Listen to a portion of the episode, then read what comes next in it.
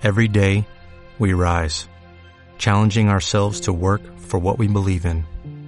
At U.S. Border Patrol, protecting our borders is more than a job, it's a calling. Agents answer the call, working together to keep our country and communities safe. If you are ready for a new mission, join U.S. Border Patrol and go beyond. Learn more at cbp.gov/careers. ¿Qué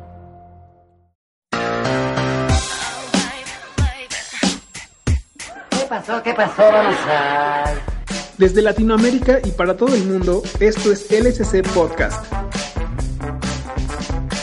Un sonido para los locos y para los cuerdos, los santos y los pecadores, los creyentes y los ateos. Un lugar en donde la fe no se defiende, sino que se disfruta. Bienvenidos al podcast de la conversación en curso. La Biblia, la colección de libros más vendida en la historia de la humanidad. Según la revista Times, la Biblia es el libro que más ha influido al mundo. Por mucho tiempo, la Biblia era exclusiva solo para algunas personas. Después de varias reformas y traducciones, la gente común pudo tener acceso a ella y hoy en día está traducida a más de 2.454 idiomas. Para algunos, infalible, objetiva, literal y clara. Para otros, es solo una colección de mitos y contradicciones. Pero hay otros que aceptan la humanidad de la Biblia como una serie de conversaciones que van de generación en generación dejándose maravillar por la divinidad de cada una de las historias que se encuentran allí. ¿Cuál es la manera saludable de leer las escrituras? ¿Usamos la Biblia como un puente o como un muro? ¿De qué manera la forma en la que usamos la Biblia ha moldeado nuestra fe? De esto estaremos hablando en nuestro cuarto episodio de LSC Podcast. Sean todos bienvenidos. Como siempre, nuestras secciones es la mística con Dani, qué nos pasa con Charlie, Oscar Torres como nuestro columnista invitado y por supuesto nuestra mesa virtual. Les saluda Ramiro Morales. Quédense con nosotros. Nos rodea, nos habla, nos atraviesa, nos sostiene. Podemos escucharla en una canción o verla en una película, saborearla en una comida o disfrutarla al aire libre. Y cuando otro también la experimenta, Entonces se produce la magia. Es la mística, cuando lo eterno se hace presente en lo cotidiano. Con Dani Aramayo. Hola amigos, amigas, ¿cómo va? Mi nombre es Dani Aramayo. Esto es una nueva emisión de La Mística, la sección dentro de este podcast donde nos gusta hablar de películas, series, libros, canciones y varias cosas relacionadas a la conexión, a la inspiración, a encontrar esa mística que nos dé algo de data. Bueno, los últimos días estuve leyendo un libro que es medio particular, Brian De Palma por Brian De Palma. Para los que no lo conocen, Brian De Palma es uno de los directores más extraordinarios de la historia del cine, por lo menos de la segunda etapa del siglo XX. Es junto a Scorsese, Spielberg, Coppola, Lucas, forman, forman un séquito ahí de directores norteamericanos que generaron bastante ruido a partir de los años 70, que lógicamente dejaron una huella imborrable en lo que es el cine. Me gusta mucho leer este tipo de, de libros, es un libro de entrevistas, más en una, de una persona tan, tan cerrada y tan difícil de encontrar como De Palma, donde, bueno, se habla de sus películas, de su obra, de sus decisiones, de sus fracasos, de sus éxitos. No sé si les pasa, pero, bueno, en este caso elegí un director de cine, pero generalmente cuando uno se sienta a escuchar o a leer entrevistas, charlas de café, digamos, descontracturadas de, de, artistas, hay mucha data ahí, hay mucha data, es como, como un manantial de data, ¿no? O sea, son personas que si son realmente genuinas y te gusta lo que hacen, tienen mucha, mucha data para, para transmitir, son como una escuela en vida, porque lógicamente llevar adelante obras de arte lograr hacer una buena película, un buen disco, un buen libro. Tiene en el medio un camino bastante, bastante difícil, particular, con más eh, complicaciones de lo que de lo que uno a veces suele esperar. Y nada, uno como espectador, como seguidor de determinadas personas, obviamente tiene acceso a esas obras, pero recién cuando se encuentra con este tipo de libros, uno entiende lo que conllevó a hacer esa película o esa canción. Eh, para mí es bastante inspirador leer este tipo de cosas.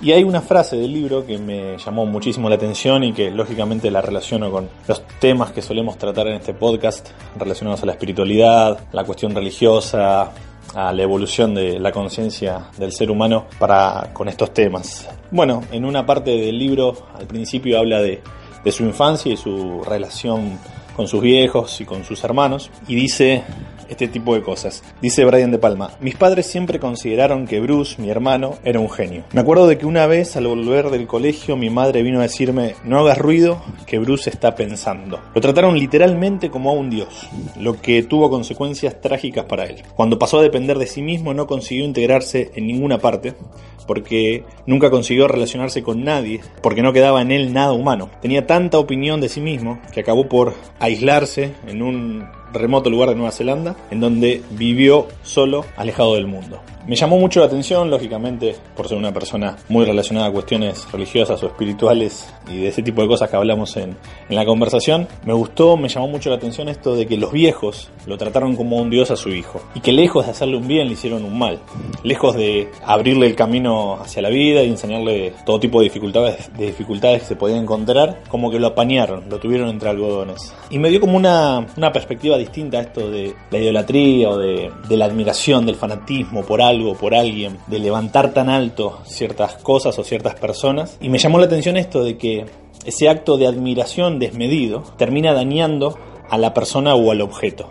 En este caso los viejos lo trataron como un dios a su hijo y el hijo pasó a ser alguien que no podía tener contacto con nadie más, porque el tipo tuvo un orgullo o una estima tan alta que terminó solo y que no tuvo desenvolvimiento, digamos, con pares. Y me llamó muchísimo la atención eso. ¿Cuántas veces hacemos eso con personas o con objetos, defendiéndolos hasta el hartazgo, cuando en realidad no son más que una persona más o un objeto más. Esto en lo religioso y en lo que solemos cuestionar o repensar en este espacio se da todo el tiempo. Nos pasó miles de veces con la Biblia, nos pasó con determinadas figuras públicas, con determinados líderes o con determinadas personas que proponen algunas ideas nuevas. Creo que a veces en ese afán por encontrar un extremo, terminamos dañando a la misma persona que tratamos de idolatrar o de admirar. Y qué loco que si una persona es admirada, idolatrada o seguida de una manera insana, lo termina perjudicando y termina quitándole y despojándose de su cuestión humana. Y acá lo que, lo que siempre tantos autores remarcan, que la espiritualidad y la humanidad van muy ligadas, que si te despojan de tu humanidad, si te despojan de las cosas sencillas, de las cosas que te mantienen los pies en la tierra, incluso de tus propios errores, te están despojando de tu espiritualidad. Entonces la paradoja de que la imperfección, el error, la caída, lejos de quitarte cuestiones sagradas o divinas, te acercan. Y eso me parece que es extraordinario. Me parece que si nosotros admiramos a alguien o seguimos a alguien o consideramos que alguien propone algo interesante, no hay que perder el foco, que es una persona y que seguramente puede equivocarse en varias cosas y que eso no nos lleva a enfrentarnos de una manera desmedida, a radicalizar la cuestión como si fuese una cuestión de vida o muerte. Acá en Argentina pasa mucho a niveles, lógicamente, de cuestiones políticas, económicas. A mí me pasa muchísimas veces. Uno como que se cega, diviniza una idea, una forma de pensar, una persona y no hace más que dañar esa forma de pensar o esa persona, porque nada es tan extraordinario como parece, me parece. Así que nada, bueno, quería dejarles ese pensamiento, me hizo pensar eso, que cuando uno diviniza a las personas, las destruye en realidad. Y me llama la atención, lógicamente, recordando todo este tipo de cosas, de que lo humano, lo encarnado, muchísimas veces es más sagrado y mucho más sencillo y profundo que toda la solemnidad que a veces nos vende el marco religioso o el marco eh, institucional. No se pierdan ver películas de Brian De Palma, si pueden conseguir este libro también. Brian De Palma por Brian De Palma es un libro de entrevistas a cargo de Samuel Bloomfield y Lauren Bachaud. Vean películas de él. Precisamente al haber tenido una educación religiosa, labura, trabaja con la iconografía religiosa, la relaciona mucho a cuestiones más extremistas, no las pone como sagradas y, e imperturbables, sino por todo, todo lo contrario, las asocia con cuestiones bastante oscuras. En películas como Carrie se ve eso mucho y nada, es bastante interesante ver, ver esa mirada. Me parece que habla mucho del trasfondo del ser humano y de, esa falta de paz que, tenemos muchísimas veces y que no se, no se relaciona para nada con, con una solución religiosa o con una correcta forma de hacer las cosas. Así que bueno, vean pelis de, de Palma y seguimos hablando. Les mando un abrazo grande y gracias por escuchar. La conversación en curso, donde la pregunta no es la excepción, sino la regla. O logras ser feliz con poco, o no logras nada. Esa es la historia que estamos siguiendo de cerca porque día a día hay nuevas. El movimiento Times Up, apoyado por más de 300 actrices.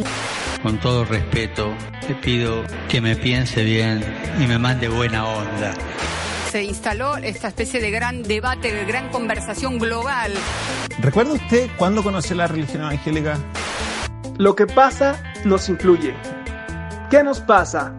Las tendencias del momento analizadas por Charlie Morel. Buenas noches a todos. Mi nombre es Mayra Arena y tengo casi todos los estigmas que se pueda tener de pobre. Soy hija de madre adolescente, no tengo padre, somos un montón de hermanos, ninguno tiene padre. Dejé la escuela a los 13, fui mamá a los 14 y podría seguir.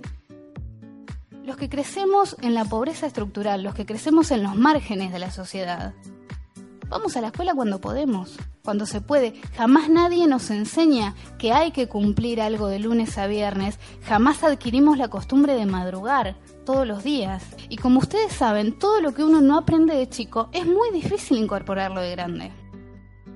Sé que antes era un crimen ser homosexual y hoy en cambio nos parece un escándalo que se ataque a alguien por su sexualidad. Antes era un pecado ser mujer y pretender hacer algo más que no fueran las tareas del hogar y hoy en cambio es un escándalo que nos quieran asignar una tarea por el hecho de ser mujeres. Y yo celebro que nos escandalicemos ante esas cosas. Pero hay algo ante, ante lo que no nos escandalizamos. No nos escandalizamos con la pobreza. Vamos por la calle y vemos un tipo durmiendo a la intemperie y no nos escandaliza. Hola, ¿cómo están? Muy, pero muy bienvenidos a esta sección del podcast que llamamos ¿Qué nos pasa?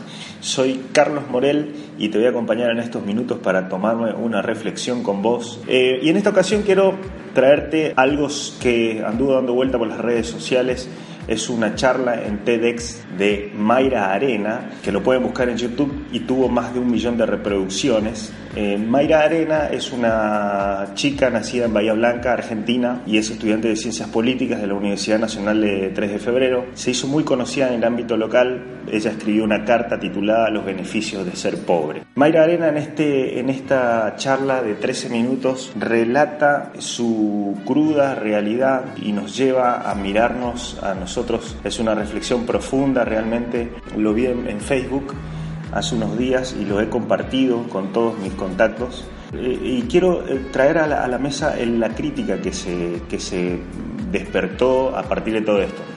Primero, es una charla de alto contenido em, sentimental, profundo, de un corazón abierto y, hay quienes hicieron eh, quizás una, crítica hacia el pobrismo y cómo esto repercute en, nuestra forma de vivir. Quiero decir, quizás eh, se malinterpreta y, quiere tomarse esto, esto de ser pobre como algo beneficioso, algo bueno y algo mejor que el otro. Es decir, si no sos pobre, no, nunca estuviste en los zapatos, nunca vas a poder entender realmente la problemática de ellos. Y esto despertó algunas críticas hacia ella, hacia sus su comentarios, porque bueno, siempre en Argentina tendemos a discutir todo este tipo de cuestiones, desde qué lugar lo dice, desde qué ámbito político, a qué partido político pertenece Mayra. He visto algunos que dijeron, ah, pero Mayra pertenece a, la izquierda o al, Partido Obrero o, al peronismo o, algún partido político, entonces lo dice desde ese lugar, entonces no cobra tanta validez. Realmente yo no lo veo así, para nada, es una reflexión profunda del corazón. A mí me hizo pensar mucho y lo he charlado con varios colegas, con varias personas que están eh, trabajando y que trabajan profundamente en ámbitos pobres con niños pobres Y, una de las, de, las maestras que me comentaba sobre este video es, claro, ahora yo entiendo, me decía ella, cuando les reto a los niños en las escuelas porque no llevan sus tazas, no llevan sus manteles, no llevan sus lápices, porque realmente sus prioridades están absolutamente cambiadas. No son conscientes ellos y no están eh, pensando en la educación, sino en lo que van a comer y de qué van a vivir. Y muchos de ellos están ahí eh, y son parte de nuestra realidad. Yo quiero invitarte a que vos leas y veas esta cuestión del, del, del, video de Mayra y qué nos lleva a pensar a nosotros, sobre qué beneficios podemos tomar de esta charla.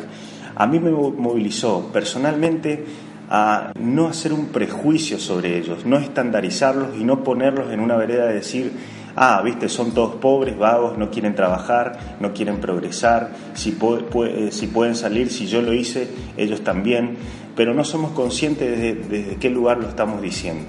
Así que yo quiero invitarte a movilizarte en esta charla que voy a compartirles en mis redes sociales. Yo principalmente eh, me activa, a mí me, mueve a, a comprometerme quizás eh, brindarle una sonrisa a, algunos niños que están en situación de pobreza, sobre todo en nuestros países latinoamericanos que tanto sufrimos. Tanto es así que en estos momentos, mientras estoy grabando este podcast, en unas horas voy a ir a un barrio a, a dar algo de alegría, a brindarle algo de lo que puedo hacer yo para los niños que se encuentran en situación de vulnerabilidad. Quiero invitarte a reflexionar sobre esto, a que te puedas mover y que puedas eh, en tu corazón sentir quizás alguna necesidad de servir y con tus manos, con lo que tienes, con tus talentos, en los lugares en los cuales eh, la, vulnerabilidad y la pobreza más eh, nos chocan.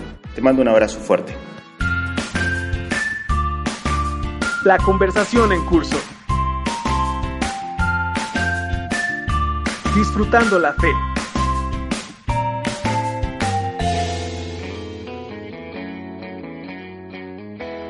El que sabe, sabe. Por eso en LSC Podcast te traemos la voz de un especialista. El columnista invitado de la semana. Hola amigos, soy Oscar Torres de Morelos, México. Soy licenciado en docencia y trabajo actualmente impartiendo clases en quinto y sexto de primaria. Estoy encantado de poder estar con ustedes conversando acerca de lo que es la Biblia y la manera en que debemos de acercarnos al texto de una forma mucho más humana. Una característica esencial de la educación que ha perdurado en el tiempo, por lo menos en México, es su carencia de análisis y cuestionamiento. Muchos de nosotros crecimos con una educación completamente tradicional, donde no podíamos cuestionar nada. Lo que decía el profesor era ley y no teníamos lugar a dudas en ningún momento. Lo mismo pasó con mucho de la educación bíblica en las iglesias o en los hogares. No podías cuestionar lo que dijera el pastor o el líder, ni lo que dijeran tus papás acerca de Dios o la Biblia. Nos enseñaban historias de una manera que teníamos que creerlas, a pesar de que nos parecieran completamente sacadas de un libro de ciencia ficción. Eso fue lo que me sucedió en mis primeros años como creyente. Me sorprende y entristece que hoy en pleno siglo XXI con acceso casi limitado a la información, se sigan dando situaciones en algunas iglesias donde la gente no puede cuestionar. Vemos las escuelas llevando repeticiones y repeticiones de contenido que no desafían nada a nuestros razonamientos. Niños que en las primarias o educación básica están aún creyendo en lo que el profesor dice, no le cuestionan, no se cuestionan ellos. En comparación con algunas iglesias, la educación no era nada distinta. Por años, la Biblia se ha estado leyendo de una manera tan literal y mágica que no puedes cuestionarle nada al texto, no puedes cuestionarle nada a Dios. Por ende, no podemos crecer en nuestra fe. Solo estamos repitiendo palabras sin sentido en nuestras vidas. La Biblia es un libro con muchísimas historias reales y ficticias, con una riqueza cultural exuberante, tanto literaria como contextual. La Biblia, más que un compendio de libros, es un lugar en donde podemos encontrar las experiencias de la gente con Dios y Dios conversando con ellas. La Biblia no es Dios. Si pensamos en la grandeza de Dios, sería difícil imaginar limitarlo solo a la Biblia. Dios es más que un libro. La Biblia es una revelación de Dios de muchas más que pueden existir. La Biblia debe ser leída a la luz de la experiencia humana, a la carne y obras de Jesús. Si empezamos a mirar la Biblia como un libro con superpoderes, nos arriesgamos a escupir versículos a diestra y a siniestra a los demás.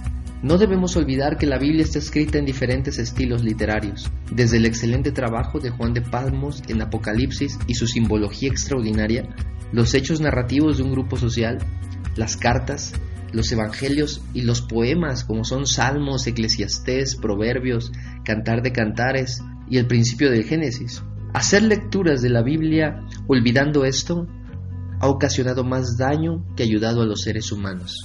La Biblia es como decimos de la fe en la conversación en curso.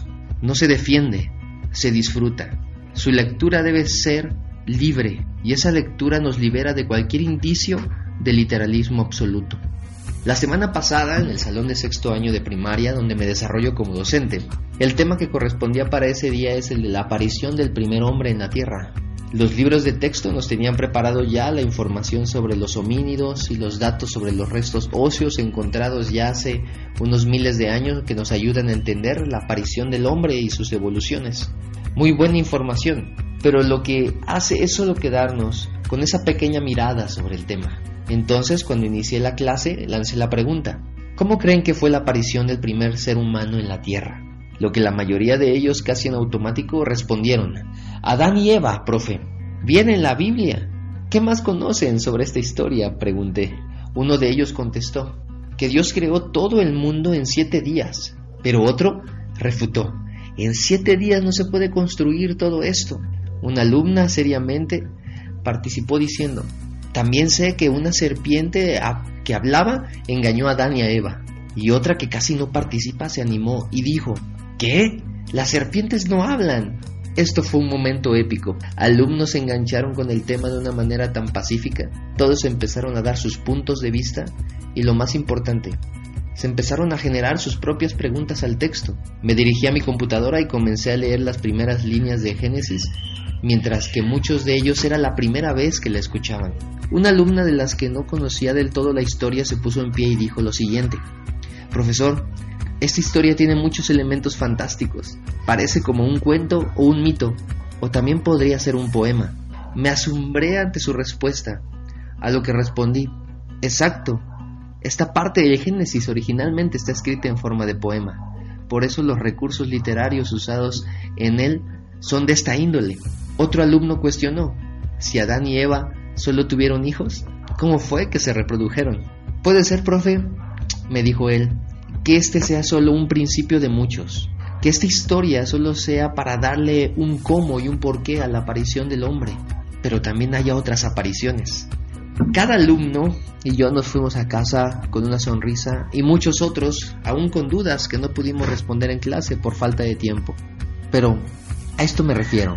El acercamiento a la Biblia debe ser pedagógico y andragógico, con preguntas, dudas, respuestas, conocimientos previos, aplicaciones a la vida, si nuestra educación y miradas hacia la escritura no están empapadas de cuestionamientos, no aprenderemos nada nuevo, nos quedaremos con lo que se ha dicho siempre. Encontrar nuestras propias conclusiones nos hace vivir una fe nueva todos los días. Construyamos, accionemos, miremos las escrituras con esa gran riqueza cultural, lingüística y prismática. Disfrutemos de nuestra fe y de la Biblia. Un artículo un video, un tema, muchas opiniones. Pero también una realidad que... a mí no me gusta la forma para no problema ideológico del hombre. Conversaciones en curso. Porque la fe también usa WhatsApp. No sé, me da la sensación de que cuando estamos hablando de la Biblia y de Dios es como que lo usamos como un mecanismo de, de látigo ¿eh? para mantener a la gente ahí como apretada, al decir esto está, esto está diciendo Dios, ojo que lo está diciendo Él, y bueno, se crea ahí todo un mecanismo de, miedo, digamos. Tampoco nos hace bien, no, nos hace sanos. Me parece que estamos llegando a un, a un punto con esto de idolatrar la Biblia, a un punto de, locura que no, no, no, nos estamos entendiendo, o sea, no, no estamos siendo sanos, reales, coherentes. A mí algo que me llama mucho la atención, y no sé si trivialice mucho el asunto con esto, es que finalmente en Occidente, tanto cristianos como no cristianos, estamos familiarizados de una u otra manera con las escrituras. O esto se manifiesta en que, digamos, en el argot popular uno escucha cosas como en la Biblia dice, ayúdate que yo te ayudaré, o el que madruga Dios lo ayuda y cosas así como de la sabiduría popular que adquieren un carácter de autoridad cuando se dice esto está en las escrituras, esto es bíblico.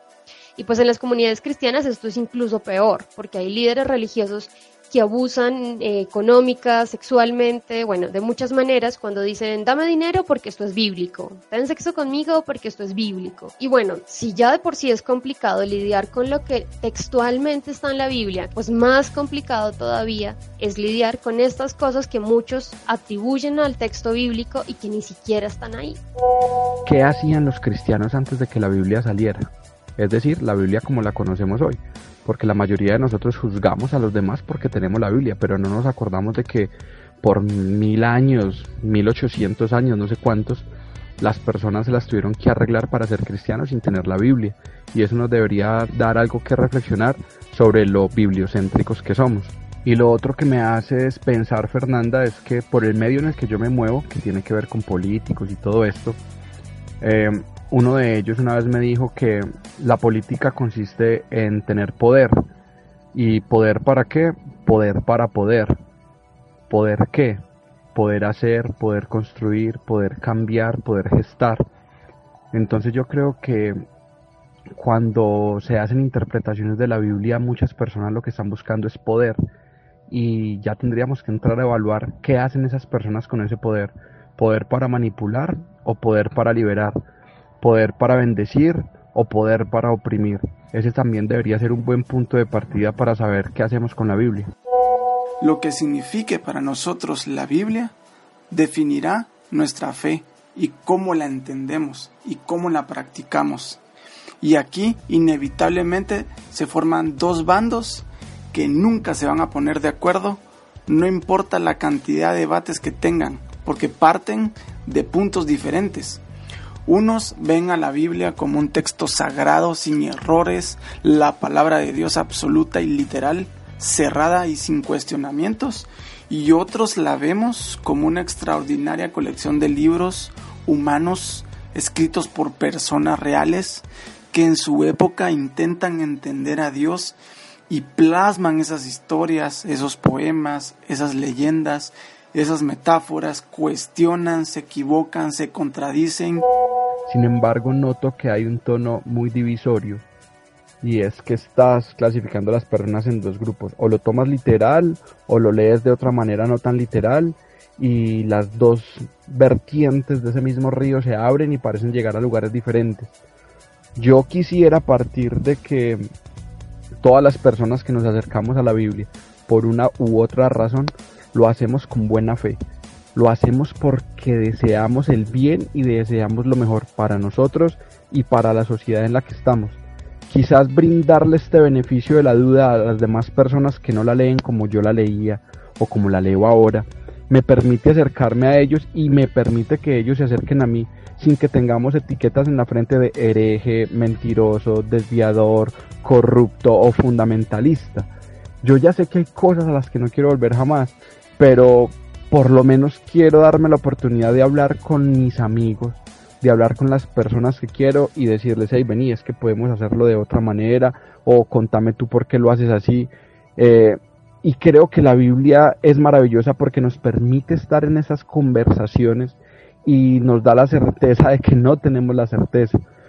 Y en esto puedo estar totalmente equivocado, lo reconozco, pero qué bonito que la podamos usar para generar puentes de conexión y no muros que nos dividan, porque de esos ya tenemos muchos hoy en día. Me acuerdo que hace tres años asistí a una conferencia de un pastor reconocido a nivel mundial que se llama Jim Burns y él estaba dando un tema llamado código de pureza y hablaba sobre la homosexualidad, pero todo su discurso fue desarrollado asumiendo que todos dábamos por hecho que ser homosexual era pecado. Entonces en la sección de preguntas tuve la oportunidad de cuestionarlo acerca de otras corrientes del cristianismo en las que no se condena la homosexualidad. Y le mencioné autores como Rob Bell o Brian McLaren. Le pregunté, ¿Por qué entonces, si ambos lados dicen ser cristianos, unos condenan y otros no? Y me mencionó que estudió con Ron Bell y con Brian McLaren en el mismo seminario teológico Fuller. Tienen las mismas bases y los mismos estudios, pero todo parte de lo que la Biblia significa para nosotros. Y esa fue su, esa fue su respuesta. Hace poco leíamos comentarios de una revista de un ministerio juvenil bastante popular también hablar precisamente del tema de la comunidad LGBTQ y decían cosas como sabemos lo que la Biblia dice y en eso no hay discusión. Nadie disfraza la Biblia la palabra de Dios. Entonces, con frases como estas, sabemos que desde el principio no hay cuestionamiento, no hay análisis, no hay debate, todo es literal, todo es absoluto. Y entonces esta posición acerca de la Biblia que tienen estos cristianos ha creado un discurso cerrado, rígido, arrogante y eso cualquiera que tiene sentido común sabe que no es el mensaje que el Jesús histórico vino a dejar a esta tierra. Me parece que algo muy, muy, muy importante es entender algo que pasa como implícito en muchas iglesias, más que nada evangélicas, que la Biblia no es Dios, que la Biblia no es incuestionable, que mucho menos tiene una sola interpretación en muchísimos de sus pasajes. Entonces, partiendo de que la Biblia es un mapa, de que es algo que puede ayudarnos, que puede tirarnos data, pero que puede, puede también estar desactualizado en algunas partes, eh, creo que le vamos a quitar un peso a la Biblia y nos vamos a quitar un peso nosotros de tener que andar defendiendo y, cubriendo baches que, que, son imposibles de cubrir, ¿no? Porque fue escrita por determinado, determinados autores para determinado público. Así que bueno, creo que, eso es esencial. Eh, si no, nos vamos a encontrar todo el tiempo corriendo a Dios para defenderlo y, me parece que la Biblia es lo que es, ¿no? Y por otro lado, también es, es clave entender cómo un mismo instrumento, como en este caso la Biblia, puede ser utilizado para liberar como para oprimir. Creo que sucede muchísimas veces en muchas situaciones de la vida. El amor puede liberar o puede oprimir. la amistad puede liberar o puede oprimir. La vocación, el trabajo, el estudio, las relaciones, las decisiones que tomemos en sí pueden ser muy buenas o muy malas, partiendo de un mismo lugar y abordándolas de diferentes maneras. Creo que es muy importante eso, la religión, Dios, el amor, todo puede ser u opresor o liberador y mucho aplica también en la Biblia. Así que creo que es importante leerla lo más de la forma más madura posible. Yo estoy de acuerdo con Ramiro en que en efecto existen esos dos grupos de personas o incluso uno podría llamar vías de aproximación a las escrituras. Sin embargo, creo que hay más. Yo, por ejemplo, me identifico en un tercer grupo que sería un poco como una mezcla de los dos que Ramiro describe. Y es, yo asumo el texto bíblico como un libro escrito, traducido, eh, unificado por manos de hombres, pero al mismo tiempo yo creo que sí hay como una misión o inspiración divina detrás de esta labor. Y, y esto a mí lo que me permite es no hacer una lectura literal o tajante o descontextualizada del texto, em, pero al mismo tiempo creo que también impide que la lectura de las escrituras se convierta en una cosa meramente académica, la cual creo yo que podría llegar a ser incluso elitista, pues porque si no sabes griego, si no sabes hebreo, si no sabes del contexto, si no sabes eh, teología, no, puedes tener la aproximación como más correcta o más cercana a la, a la verdad. Creo que, creo que a mí eso personalmente me incomoda y al mismo tiempo creo que una combinación de estas cosas nos permite definir una, llamémosle una ortodoxia, que también nos permita ver que sí pueden haber interpretaciones erróneas, como mencionaba Julio, interpretaciones que uno de entrada dice esto se está utilizando es para intereses personales, para odiar, para rechazar, para discriminar. Y yo creo que la forma también de definir esa ortodoxia responde a la mezcla de estas dos cosas que señalaba. O sea, es, una, es reconocer que el texto tiene una funcionalidad o un propósito espiritual, que es transformar vidas, llegar a, acercar el mensaje de Dios a las personas, pero al mismo tiempo que este mensaje eh, no puede ser asumido de manera tajante y radical. Es como que, viste, si nos tenés algo de teología, como decía Fernanda, no tenés algo de teología o, o algún estudio un poco más académico acerca de Dios y todas esas cosas, como que no puedes encarar la discusión y como que la Biblia entonces eh, cuando lo tomás a la lectura de la Biblia es un poco eh, un ninguneo, por así decirlo. Es como que, bueno, listo, si no sabes leer la Biblia, entonces no, nunca vas a aprender de Dios. Es como que Dios es patrimonio de los teólogos y Dios es patrimonio de los que interpretan correctamente las escrituras. Es como que si yo vengo y soy ateo o soy agnóstico o pertenezco a otro tipo de religión, es como que, ah, viste, vos no podés hablar de, Dios ni de la Biblia, eh, como si fuese que Dios y la Biblia es una exclusividad de un sector de gente iluminada que está hablando desde, desde un cierto lugar académico. Lo que signifique para nosotros la Biblia moldeará nuestra fe. Puede ser un libro cerrado, rígido, literal, o como Rob Bell nos invita en su serie ¿Qué es la Biblia? Que la traducción está en nuestro sitio web, puede ser un fascinante viaje de la divinidad atravesando al ser humano. Podemos escoger ver a la Biblia como un libro con un candado o ver a la Biblia como un extraordinario viaje. Nosotros escogemos. La conversación en curso. El lugar donde al final el amor gana.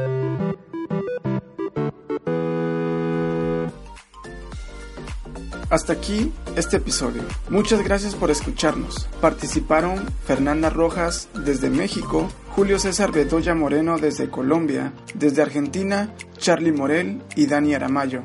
La edición por Roberto Sánchez Balín y su servidor Ramiro Morales desde Guatemala. No se olviden de seguirnos en Facebook en donde se publica material nuevo cada semana. Hasta la próxima. Eh, porque bueno, la conversación en curso es eso, es la vanguardia. ¡Aguanta! Por ejemplo, a mí, desde que grabé el primer podcast, ya, ya, ya me siento un, un influencer. ¡Aguanta!